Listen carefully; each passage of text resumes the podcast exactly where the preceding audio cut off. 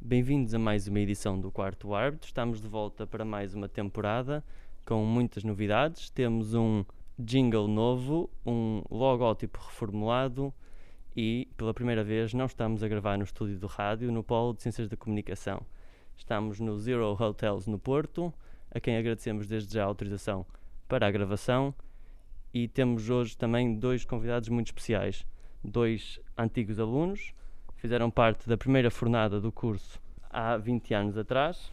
André Moraes, editor do Futebol do Porto do Jogo, e Silvio Vieira, repórter na Rádio Renascença. Muito obrigado. Eu sou Alexandre Matos. Estou com o Fábio Lopes, comentador residente. Silvio, André, uh, porquê é que há 20 anos atrás escolheram um curso de Ciências da Comunicação? Boa tarde, agradeço agora o convite. Eh, Portanto, há 20 anos, eu, na realidade, a perspectiva que eu tinha há 20 anos já era um bocadinho mais antiga e, e eu já vivia um bocadinho. Já vivia muito ligado ao futebol, ao desporto, e achei que, que queria trabalhar em futebol, em desporto. Pensei numa série de perspectivas para o fazer. Tinha eventualmente sido mais fácil se tivesse tido o talento para, para jogar futebol. Como não era o caso, pensei numa outra possibilidade de, de, de, estar e de continuar e de trabalhar e de fazer vida neste, neste meio.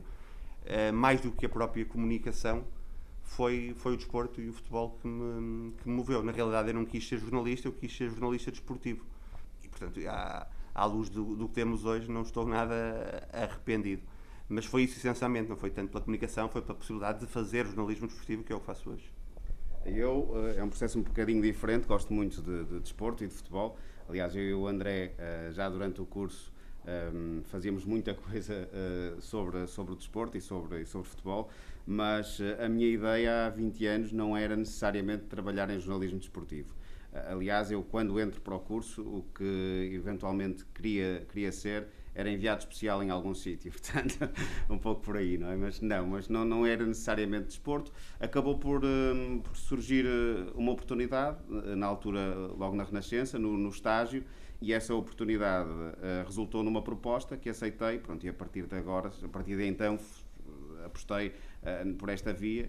Uh, pronto, e são, e são agora 20 anos, de facto, já de, de dedicação, principalmente ao jornalismo desportivo, sendo que, aliás, 20, não, 16, porque o curso terminou em 2004, mas fazendo também outras coisas, porque um, eu estando na, na Renascença, é, é um órgão de, de informação generalista, não só no desporto, portanto também a miúdo vou, vou trabalhando também noutras áreas.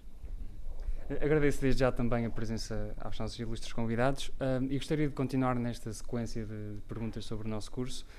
Uma das grandes vantagens uh, deste curso de CC aqui no, no, Porto é precisamente o seu lado eminentemente prático, uh, especialmente comparado com outros cursos uh, de comunicação noutras universidades. Quais as vantagens que isso vos trouxe no momento de entrarem no mercado de trabalho? portanto, sem querer. A verdade é que eu penso, até pelo feedback que tenho recebido das pessoas que estão neste momento no curso ou que trabalham diariamente com o curso, eu penso que o curso mudou muito no nosso tempo. Não é muito correto a gente avaliar aquilo que teve em, entre 2000 e 2004 uh, à luz daquilo que vocês têm, têm hoje. E sem querer ser injusto para, para quem esteve connosco e para quem nos guiou nessa fase, a verdade é que a preparação para ser jornalista desportivo, neste caso, não foi muita de facto, nós aprendemos a comunicar, aprendemos a pensar, a, a, desenvolver algum espírito crítico e a perceber como é que as coisas se faziam. Mas, na realidade, a, a questão prática, no meu caso, penso no caso do Silvio terá sido um bocadinho diferente, até por estar a fazer rádio, que é uma, uma área mais técnica do que, do que a minha. Uh, mas, na realidade, a prática que a gente teve no curso na altura não foi tanta quanto vocês, eu acredito que vocês têm agora. Portanto, eu acho que, na realidade, aquilo que nos ajudou muito, ou que me ajudou muito, foi o estágio e isso sim também se deve à facilidade que a faculdade tinha em articular estágios com empresas, com, com órgãos de comunicação com, com nome no mercado, com capacidade para nos ajudar, para nos ensinar e para nos dar essa prática que na realidade eu acho que não tivemos muita no, no curso. Pelo menos no meu caso particular, o caso do Silvio, acredito que seja um bocadinho. Sim, é diferente. é ligeiramente diferente porque assim que uh, cheguei ao estágio um, havia já um, uma série de, de, programas em que eu conseguia trabalhar uh, facilmente e, aliás, mesmo sendo diferentes, era fácil a adaptação, porque nós tivemos essa, essa experiência durante os quatro anos do curso. É, é claro que, uh, na altura, aquilo que tínhamos ao nosso dispor uh, seria muito inferior ao que vocês têm neste momento. os equipamentos, na altura também era um curso, um curso novo, não é? Foi, foi, foi logo o primeiro ano. Uh, portanto, nós também compreendíamos essas, uh, essas dificuldades. No entanto, tivemos a oportunidade de, de, de fazer muita coisa no terreno. Uh, inclusivamente, recordo-me que nós os dois fizemos a única sondagem das eleições do Porto que davam o Rui Rio a ganhar Uh, e de facto fomos os únicos que tínhamos a sondagem correta e portanto isso permitia-nos. Ninguém nos levou a sério. Nós, nós tivemos inclusivamente algum receio de, de publicar, mas fomos encorajados por, uh, por, quem, nos, por quem na altura uh, nos, nos, guiava. Mas pronto, tivemos essas, essas oportunidades. No caso da formação prática, creio que de facto o que o André, o que o André referiu é, é, é determinante, é termos o estágio. O estágio é-nos permitido exatamente porque, porque o curso tem desde logo essa saída de nós podermos fazer um estágio num, num órgão de comunicação social. Uh, no caso, tecnicamente, tive essa ajuda, foi, foi um avanço, foi uma mais-valia já saber um, ehm, tratar uh, áudios uh, em determinados programas. foi, foi, sem dúvida, algo que me ajudou. Já falaram os dois um bocado sobre isso, mas ehm, acabaram os dois por escolher o jornalismo desportivo. Como, como o André disse, se calhar por vias diferentes. O André estava mais virado para isso logo no início o Silvio uh, foi um bocado mais por oportunidade. Uh, estão contentes com essa, com essa, com essa escolha, entre aspas? André está, certeza. Não é? Estou, estou muito contente, na realidade, porque correspondeu àquilo que eu pretendia.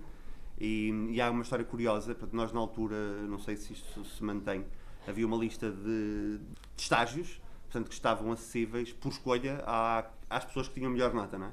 E quando chegou a minha vez de, de escolher, não havia na realidade nada que me entusiasmasse particularmente. Acabei por entrar num estágio na TVI que na realidade não era aquilo que eu queria, não era aquilo que eu pretendia. E acabou por ser por através, através de um amigo comum que eu entrei na altura no Record para fazer estágio, mas mais a expensas próprias do que propriamente a faculdade, porque os lugares do Record já estavam ocupados por outras pessoas. E eu fui bater à porta e pedir, porque na realidade era aquilo que eu queria. E, e, portanto, sim, estou muito satisfeito. Acho que a vida acabou por ser simpática comigo, a, vida, a carreira acabou por ser simpática comigo, ou tem sido simpática comigo.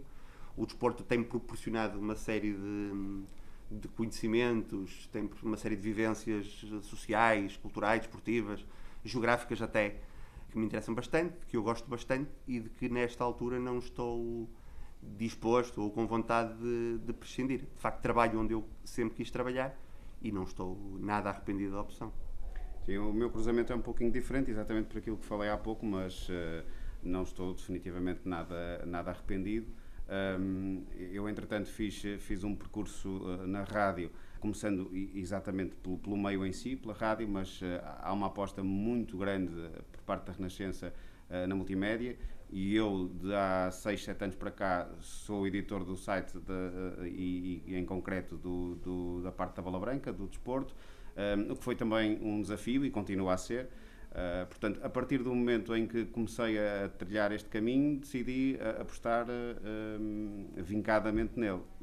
não me arrependo de, na altura, ter aproveitado essa oportunidade, porque neste momento creio que o desfecho e a avaliação é, é positivo. E agora, focando ou permanecendo no campo do jornalismo desportivo, que é uma área que, que nos agrada bastante aos quatro aqui presentes, como é que vem esse setor em Portugal?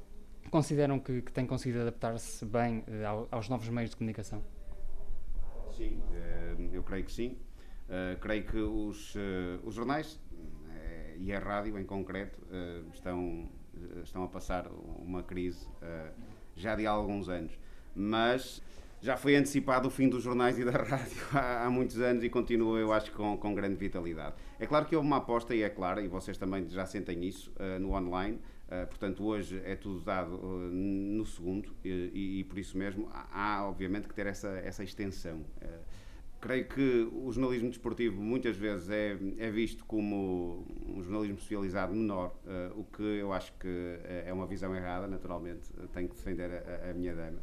E, e, creio que, sendo essa subvalorização, acaba por, uh, por me fazer a mim, em concreto, tentar uh, apostar ainda mais uh, na, em, em, qualidade. E acho que o André vive ainda mais, provavelmente, essa, essas questões, porque, porque os jornais são sistematicamente menorizados, eu acho, e, e, é, e é uma visão errada. É, é, um bocado, é um bocado aquilo que o Silvio diz, e até no seu ponto inicial a verdade é que nós, quando começamos a trabalhar, já ouvimos que. Eu, pelo menos, já ouvia que o jornal estava para acabar, que os jornais estavam em crise, estavam para acabar, e que, em menos que nada, o jornal impresso deixaria de ser diário e passaria a ser uh, trissemanário, ou passaria a ser uh, um. Cheguei a ouvir que o jogo ia ser um, um boletim do JN. A verdade é que passaram 16 anos e o jogo continua a ser diário e as pessoas, menos é certo, mas continuam a comprar o jornal e o jornal vai se aguentando de uma forma ou de outra. Agora é verdade, sim, é preciso uma adequação permanente e com sinceridade, eu acho que as novas tecnologias chegaram depressa demais para aquilo que as velhas tecnologias estavam preparadas. As pessoas acreditaram que a internet vinha aí, sabiam que a internet vinha aí, perceberam que vinham aí uma série de mudanças, mas não perceberam que vinham tão depressa. E acho que os jornais, no meu caso particular falo do jornal, porque é o meio que conheço melhor, um, ainda está num processo de adaptação. Ainda está a tentar perceber o que é que é de hoje, o que é que pode ser de amanhã, o que é que é de consumo imediato, o que é que pode ser de consumo posterior o que é que tem que se fazer já e o que é que se pode fazer amanhã. Mas essa é uma luta constante, é uma luta diária. E eu, na realidade, ah, é muito mais comum nós ouvirmos críticas do que, do que elogios. Mas acho que o melhor elogio que se pode dar aos jornais é que, ao fim de 16 anos, pelo menos, a ouvirem a, a morte anunciada, a terem a morte anunciada, ao fim de 16 anos continuam vivos. E não tenho dúvidas que vão continuar por mais uma série de anos. E também é como diz o Silvio, é mais nessa perspectiva que nós também trabalhamos, porque é aquilo que nós que nós temos e é aquilo que nós queremos garantir que continuamos a ter, porque é aquilo que gostamos de, de fazer. Há que ter, no entanto, também uma adaptação à, à, linguagem, a novas linguagens, e, e, isso tem de ser dominado. Em concreto, um, relativamente à rádio e ao online, há, há, sempre esta premência de dar notícia, a rádio sempre, sempre o fez, uh, e, e, o tempo da notícia uh, é difícil de definir, numa altura em que uh, o próprio, o mesmo meio tem dois, dois canais de distribuição, Nem sempre é fácil essa compatibilidade, não. Creio que passamos ainda por esse tempo de adaptação, não, não, não vai mudar uh, em breve, é preciso tempo para, para, que, para que isso se possa de alguma forma consolidar. Uh, eu, eu dou muitas vezes o exemplo do relato, o relato é provavelmente o exercício que menos mudou ao longo do tempo. há, há 40 anos era mais ou menos assim.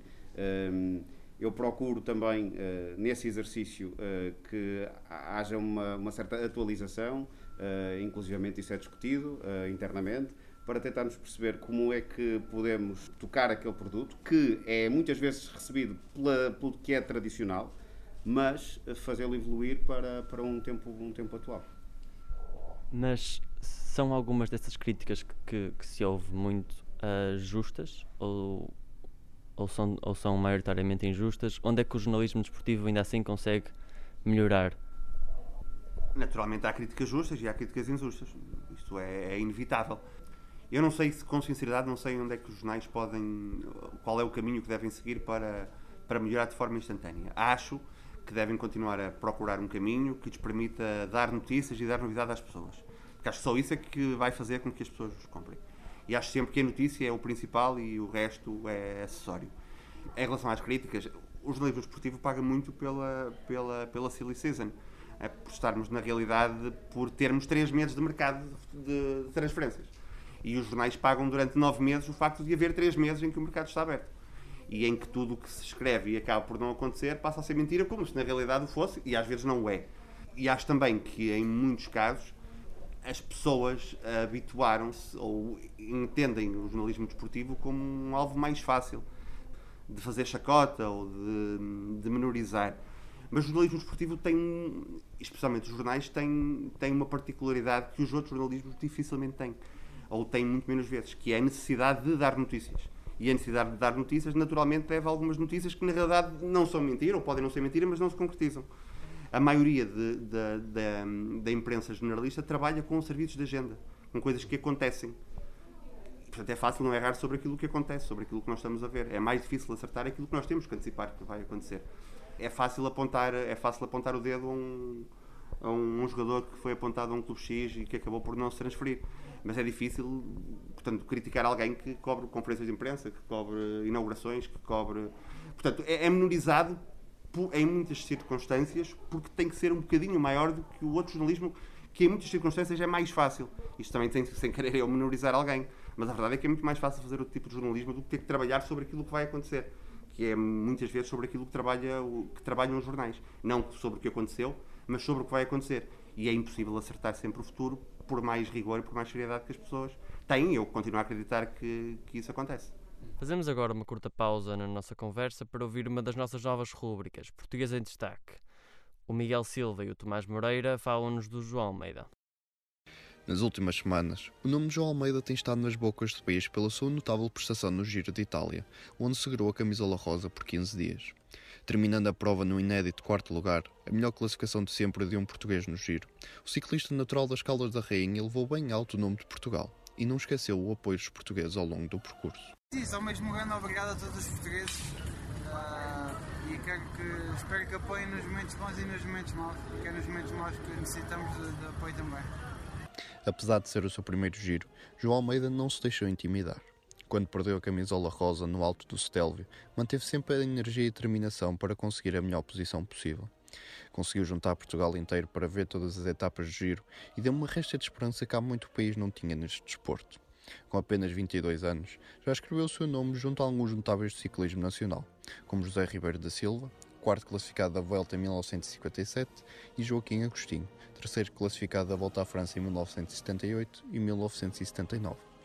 A juntar a isso, nunca o Sub-23 tinha estado tanto tempo à frente num giro, e fez melhor que Eddie Merck, que venceu a prova cinco vezes nos anos 60 e 70. O ciclismo nunca foi o desporto mais popular em Portugal, diria. O futebol é o desporto principal e acho que esta corrida é uma das melhores do mundo e eu e o Ruben conseguimos fazer o que fizemos e, e acho que colocámos o ciclismo no- na primeira página. Com uma carreira toda pela frente, João Almeida promete não ficar por aqui, e quem agradece é o ciclismo português.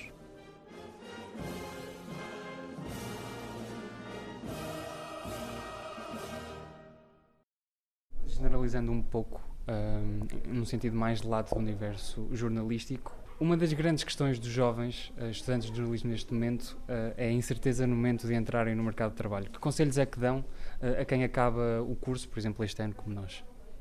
O primeiro conselho é que trabalhem, dediquem-se e ouçam muito bem aquilo que, que vos têm para dizer. Isto é, é praticamente transversal a qualquer profissão, mas acreditem, porque se, se tiverem uma abordagem passiva ah, nas oportunidades que, que vão ter, e desde logo no estágio, se não tiverem ah, a iniciativa, se não, se não perderem um pouco a vergonha de, de sugerir, de, de pedir conselhos, de, de entrar em comentário, de, de debater um assunto, pá, se, se não fizerem isso, vai ser muito difícil, passarão despercebidos. Essa é a primeira, a primeira coisa que, vocês, eh, que, que eu, que eu aconselho. O, o mercado está, está difícil, eh, não é só no jornalismo, está, está muito complicado, mas o mercado reconhece valor ainda. E se reconhece valor, tem de ser mostrado naquele curto espaço de tempo. Portanto, no fundo, é, é entrar com tudo, estarem, in- integrarem a equipa, eh, sentirem que fazem parte de- de- daquele, daquele sítio onde estão, para esquecerem que não, há, eh, que não há salário ao fim do mês, hum, tentarem dar a entender o mais rápido possível que estão lá há muito tempo. Esse seria, seria o conselho. É claro que se, fosse- se todos seguirem, eh, quem é que se vai destacar? Vai destacar-se quem tiver mais qualidade. Eu, em primeiro lugar, eu subscrevo tudo o que o Silvio disse, tudo, sem nenhum tipo de, de rigor, sem nenhum tipo de, de hesitação. E a verdade é que, se- sem querer ser hum, falso modesto, eu e ele acabamos por ser exemplos bons disso, porque nós não tivemos ninguém nos, nos meteu, entre aspas, na Rádio Renascença ou no jogo, no caso do Record, onde eu estive antes. Fomos nós que nos metemos lá, fomos nós que entramos lá, primeiro pela, pelo tal benefício do estágio que tivemos e depois por aquilo que nós conseguimos fazer. Portanto, a tudo aquilo que o Silvio disse, eu eh, dou mais dois conselhos. O primeiro é não tenham autocarros para apanhar às 7 da tarde, porque no jornalismo desportivo não há, as coisas não fecham às 7 da tarde, duram até tarde e há muitas pessoas que vão estagiar para o jogo e que têm autocarros para apanhar às 7 da tarde, às 7 e meia, e que têm oportunidades para fazer serviços bons, para estar com pessoas que os podem ajudar, para estarem a, a trabalhar em coisas que as podem desafiar a aprender, a conviver, a ganhar conhecimentos, mas não dá porque tem autocarro às 7 e meia da tarde. E não queiram ganhar dinheiro aos 25 anos quando têm 35 mais para o fazer. E é preciso trabalhar em circunstâncias um bocadinho difíceis para no futuro se poder trabalhar em circunstâncias boas. Eu assistia nestes 16 anos, e o Silvio seguramente também, a muitos estagiários que passaram pelo. Porque acho que o estágio, é em primeiro lugar, é o mais importante. É essa oportunidade que as pessoas têm. É pegar nela com tudo o que, que podem. E assistia a muitos estagiários que, que tiveram primeira proposta de emprego e acharam que era pouco ganhar o salário mínimo. E assistia a outros que acharam que ganhar o salário mínimo era perfeitamente. era até mais. portanto, era perfeitamente justo, na perspectiva de, em alguns anos, poderem ganhar um bocadinho mais. Portanto, os conselhos que eu tenho a dar é esse: deem o máximo que podem, não tenham horários, não tenham reservas, não pensem no dinheiro, mas pensem nas oportunidades que estão a ter e naqueles 3, 4 meses que têm para as agarrar. A verdade é que o mercado não está bem, mas uh, ao longo dos anos os órgãos têm conseguido absorver ainda alguns estudantes. No nosso caso particular, nós temos 5, 6, 7 pessoas no quadro da empresa que vieram, que vieram das faculdades e a verdade é que esses foram, não foram, em alguns casos sim, são os melhores, mas nem todos são os melhores. Mas seguramente foram todos aqueles que não negaram nada em esforço, em sacrifício em vontade de aprender. Portanto, os outros não estão lá. Saíram, acabou o estágio e na realidade ninguém se lembra dele. Foi um estagiário que passou por cá. Mas quando há uma oportunidade, e aconteceu isso recentemente, o jornal vai bater à porta daquele estagiário que em determinada altura esteve cá, pá, ele era bom, ele fazia isto, ele estava sempre disponível, ele não se importava de levar carro, ele não se importava de estar até à meia-noite. Porque o jornalismo é isto, não podemos querer que seja uma profissão das 9 às 5 e, e receber o dinheiro no final do mês e está tudo bem. Não é. Se acharmos que é isso, estamos no sítio errado. Se quisermos ir um bocadinho além disso, podemos ter ainda algum futuro, ainda que o mercado esteja, esteja de facto, não esteja fácil. Um, o Silvio disse no início que uh, um dos seus sonhos no início era, um, era ser enviado para, para todo o lado. Como é que foi ser um dos enviados especiais da, da Renascença no, no Euro 2016 e acompanhar toda essa experiência? Aí já tinha uma visão diferente, aí já nem era enviado nem especial, aí já era só jornalista. A, a questão de, de trabalhar fora de trabalhar num outro país, colocou-se na altura, eu inclusivamente, se não tivesse ficado na Renascença, em princípio o meu caminho seria continuar os estudos nos Estados Unidos e, e aí prosseguir a minha aprendizagem, para depois então, provavelmente, trabalhar de fora para dentro. Mas relativamente ao europeu, foi, foi, uma, foi uma, uma, uma experiência, foi uma experiência. é muito tempo, é preciso é preciso ter a, continuar a ter a, aquela atitude que eu vos falava há pouco. não há não há horas, não há não há tempos, é, é preciso estar uh, completamente disponível. Uh, associado a tudo isso, é claro, uh, e, e, creio que daí também vem a curiosidade e a pergunta. Uh, portanto, foi uma campanha de uma campanha única, não é, para, para a seleção a seleção portuguesa eu vos digo, não, não vivi da mesma forma, claro, que toda a gente viveu cá. Uh, é, é, normal, porque quando estamos eh, de tal forma envolvidos uh, no trabalho, uh, há um desgaste, há uma necessidade, há, uma, há quase que uma, uma, uma ligação elétrica em que nós estamos em, em, em, em, constante labor. Portanto, não há muito tempo para, para, para esse tipo de, de desfrute, não é? foram, foram, foi tudo muito condensado muitas viagens, uh, muito trabalho sempre presente, desde depois com as dificuldades que vão aparecendo. Há uma greve uh, em Paris, uh, nós fazíamos uma viagem de comboio, mas a greve é notícia, então deu, entrávamos no noticiário às 7 da manhã do comboio a explicar que a greve, que, que constrangimento estava a, a criar num país que estava a organizar um europeu. Eh, mas claro, foi uma experiência, uma experiência para, para sempre, uh, uma, uma experiência, uma grande experiência de, de muito trabalho uh, que, que ficará, ficará para sempre. Eu vi, eu vi também um, um vídeo que creio que fez para um, um órgão local a dizer que hum, acreditava também que, que, só vinha para casa no, no 11 de julho. Era, era uma coisa comum também aos jornalistas, brincavam muito com isso, que também só iam voltar ao 11 de julho, como, como o Fernando Santos disse na altura? Sim, havia essa contaminação, sim. A contaminação, nesta altura, não é, não é o melhor termo, verdade, mas havia, havia, essa, havia essa, eh, essa ligação, sim. portanto, na altura havia muitas solicitações também uh, por parte de muitos órgãos de comunicação social de outros países e, e, e locais. E a convicção que, que havia era que, que era difícil, de facto, eh, desportivamente, eh, bater aquela equipa, porque, porque eles eh, havia uma grande, uma grande união. Ainda que eles a, a cada jogo nos suscitassem mais dúvidas, não é? Uh, mas o que é certo é que uh, uh, o que o Fernando Santos diz na altura.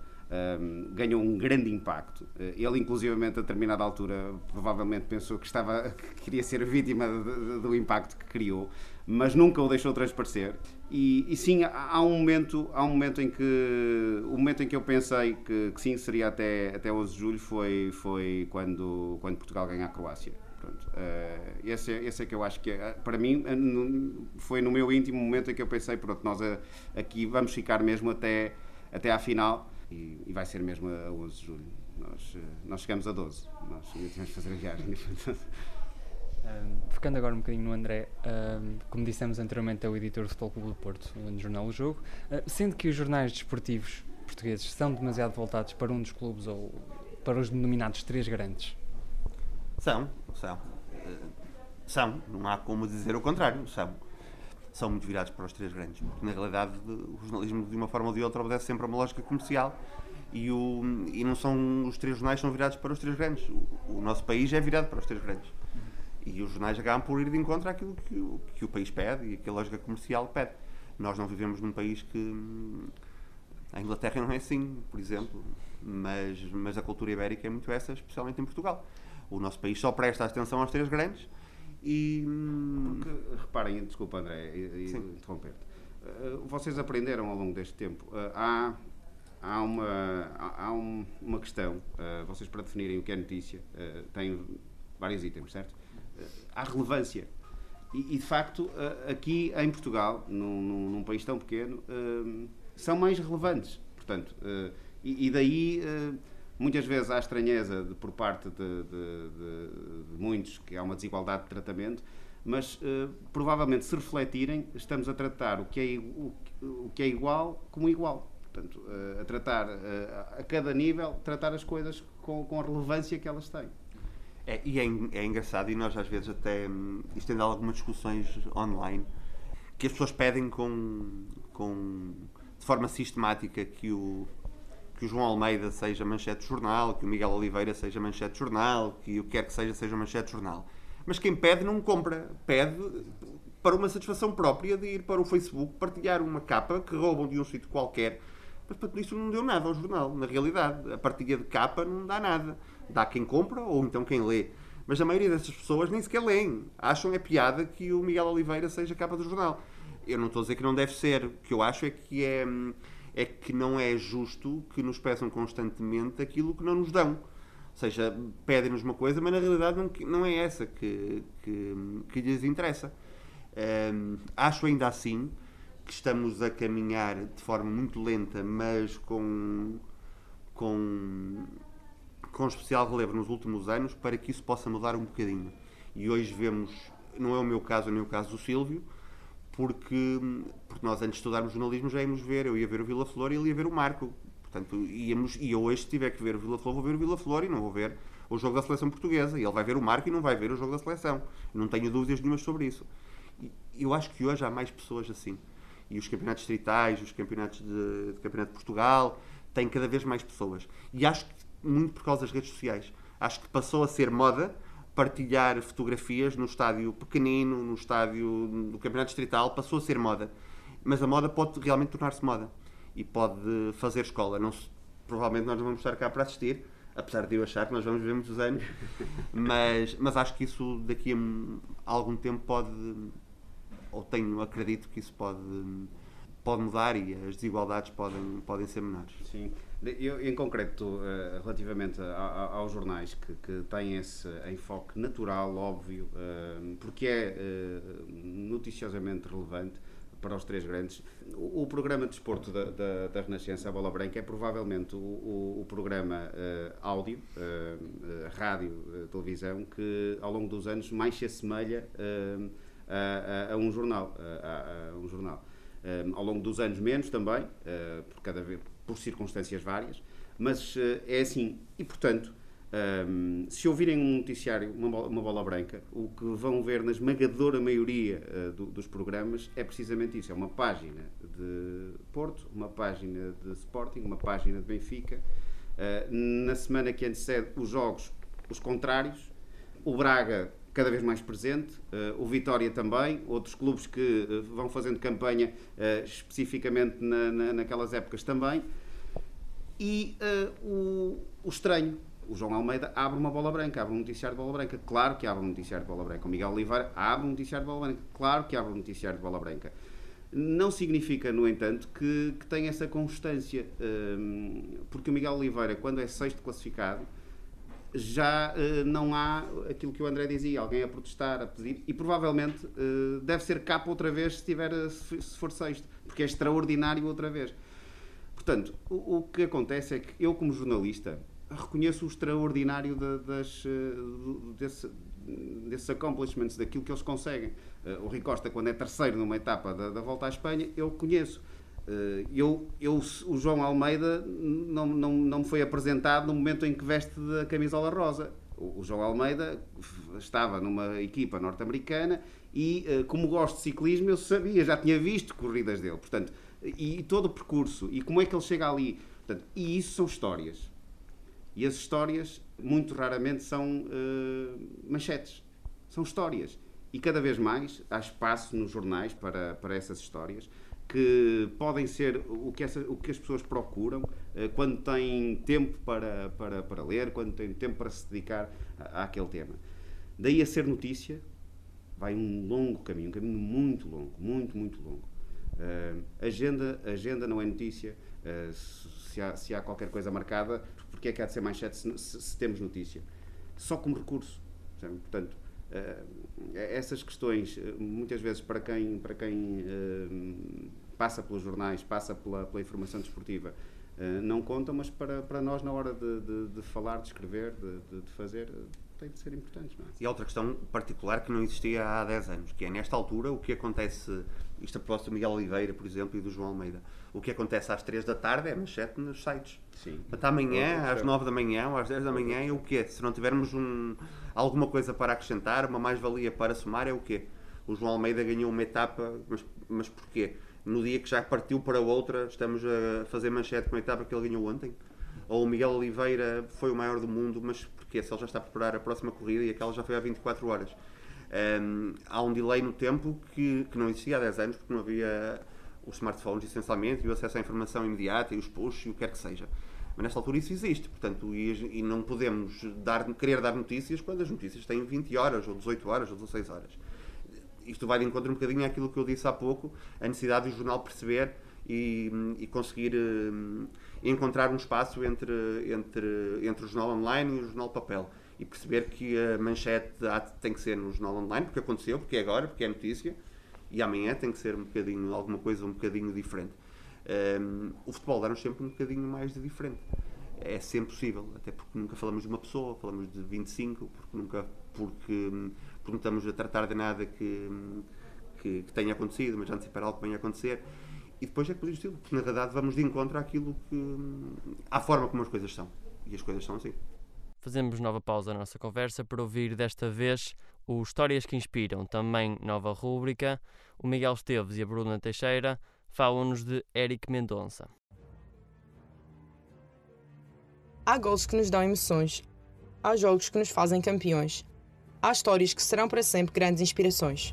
Eric Mendonça, jogador de futsal do Sporting e da seleção portuguesa, nasceu a 21 de julho de 1995 e, apesar da tenra idade, já conhece as adversidades de batalhas exigentes e o sabor das grandes vitórias dentro e fora de campo. A bola sempre foi o grande fascínio do craque lusitano, que começou a dar os primeiros toques na Quinta dos Lombos.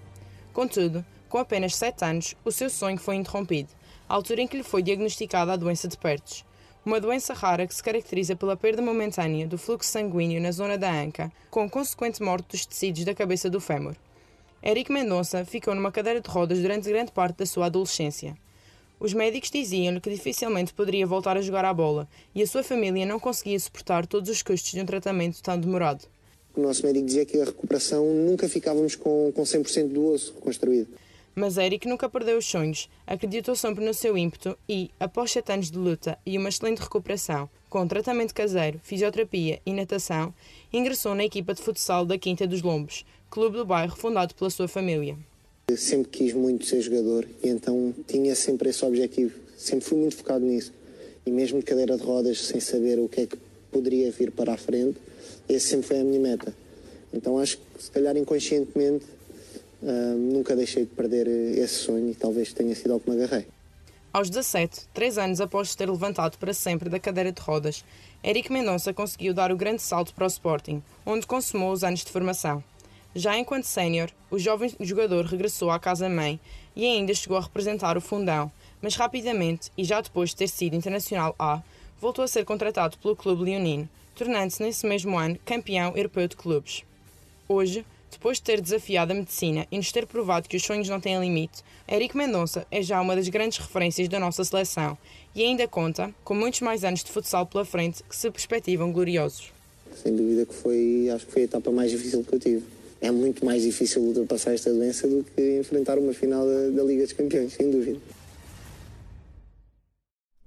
Como também já falámos há, há bocado, uh, trabalham os dois em meios que há muito tempo que as pessoas dizem que estão para morrer. Um, como é que cada um de vocês vê? Ah, falámos há bocado como não tem morrido, mas como é que vem o futuro? Como é que vão se conseguir continuar a, a reinventar?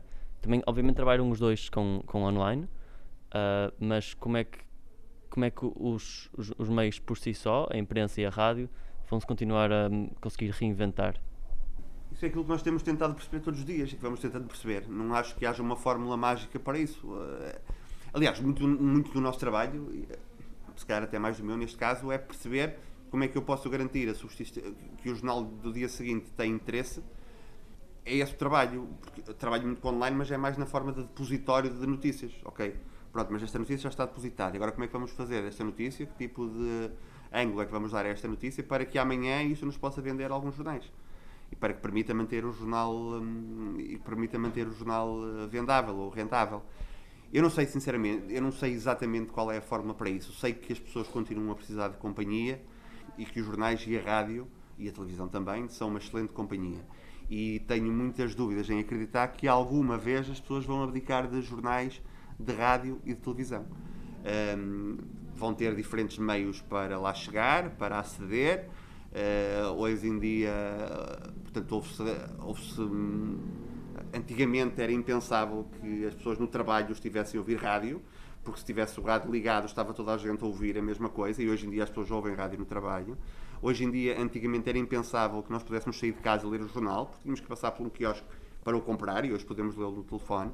Portanto, a forma como as pessoas chegam à informação é diferente, mas eu tenho a certeza que os jornais, a rádio e as televisões vão continuar a ser a companhia das pessoas e que as pessoas não estão dispostas a, a, a largá-las. E isso, no que respeita ao, jornal, alegra-me e deixa mais ou menos confortável. Portanto, o mais difícil será esse e eu acredito que é assim que vai funcionar. E a partir daí resta-nos encontrar algumas soluções para que as pessoas continuem a ter interesse em lê-lo. Até porque no jornal vale sempre muito mais pela quantidade de pessoas que o leem do que pela quantidade de pessoas que o compram. Um, isso é a luta, mas é uma luta diária, é um desafio diário tentar encontrar forma de que aquilo que a gente publica vá mantendo o interesse nas pessoas às vezes eh, até a própria, a própria crítica negativa é, é, importante, porque é sinal que de alguma forma que as pessoas leram e se queixaram porque não gostaram. Passar ao lado é pior do que, do que isso. E nós, e nós trabalhando no meio, sabem, nunca, eu pelo menos, nós acho que nunca estamos preocupados com, com, a, com a morte. Eu não estou preocupado com a morte da rádio, estou preocupado é com a vida da rádio? Ou seja, mas mesmo não é. Não é eu estou preocupado em encontrar formas diferentes de chegar, de chegar às pessoas. Uh, hoje, o grupo ao qual uh, a Rádio Renascença pertence é um, é um grupo que, que, está esticado no digital, uh, está, está, está presente e tem uma aposta séria para, para, para, para continuar, a continuar a ser.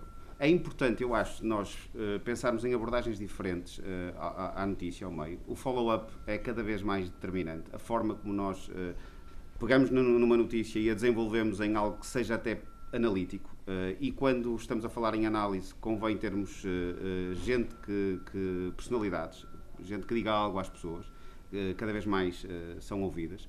Em concreto, na rádio, há a criação de podcasts que, que também acabam por responder à, à necessidade de muitas pessoas que, que não estão para, para, para, para serem incomodadas com um feed de uma rádio, mas podem elas escolher. O caminho tecnológico pá, ainda, está, ainda está no início e, portanto, não me parece que, não me parece que num futuro próximo esse, esse presságio de que, de que, a rádio vai acabar, de que os jornais vão acabar se, se venha a, a concretizar, até porque, e, e, e num pouquinho atrás, há, aquela questão de, de, que o André falava há pouco de, da procura de, de, nichos, de coisas mais pequenas, nós podemos começar a olhar para a rádio, para os jornais, como algo gourmet e que e cada vez mais o gourmet é procurado, tem substância e, e, e, tendo substância e sendo procurado, tem gente, tem gente que quer consumir. Eu quero acreditar que, que pode ser assim. Uh, é claro que estamos a falar num tempo muito específico, porque os jornais, a, a rádio, a televisão vivem de, de publicidade.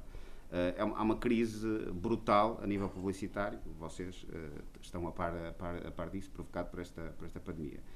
Estes momentos uh, são críticos e, e atravessá-los é, é, determinante para que, dentro de algum tempo, possamos estar a falar com outro otimismo relativamente ao futuro das rádios, dos jornais, mas não da rádio e do jornal. aí espero que sejam eternos. Uh, e agora, para terminar em chave de ouro, uh, e imaginando que sairiam agora do curso e sabendo o que sabem hoje, que conselhos é que dariam a um jovem André e a um jovem Silvio no início de carreira? Isto vai um bocado de encontro àquilo que há pouco, pouco dissemos. É, provavelmente, sim. Sim, é isso. É, aproveitem o, o estágio de que. Façam o estágio que quiserem, onde quiserem, na área e no meio que quiserem, porque hum, eu quando andava em, em Vila Flor na escola secundária havia uns, gente, saímos, íamos para um café no final das aulas e havia um senhor que dizia, um senhor já, já idoso, que dizia muitas vezes: pá, vocês escolham bem onde vão trabalhar, porque trabalhar é lixado. Pá, agora imaginem trabalhar onde vocês não gostam. Portanto, isso é um bocado assim. Eu pensei sempre isso, ok, realmente faz sentido se eu vou passar 35 eh, ou 40 anos da minha vida a trabalhar, que os faça com gosto.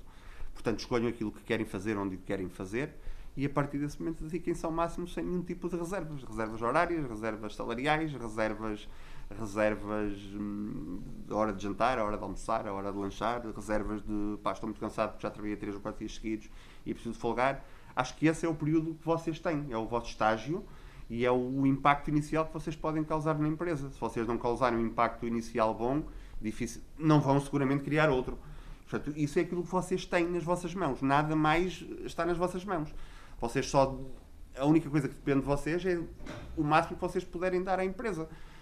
Isso vocês devem fazê-lo sem reservas. Acho que é o único conselho que eu posso dar.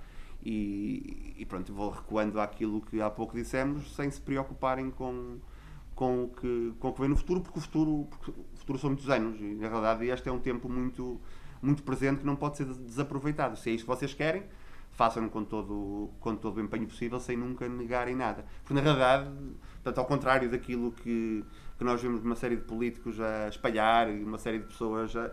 Isto não é exploração. Só somos explorados se quisermos ser explorados. Se é uma coisa que nós gostamos de fazer e fizermos com gosto, portanto, se eu trabalhar 10 horas por gosto, eu não estou a ser explorado porque estou a trabalhar 10 horas. Eu estou a trabalhar porque quero trabalhar, porque estou a gostar de fazer.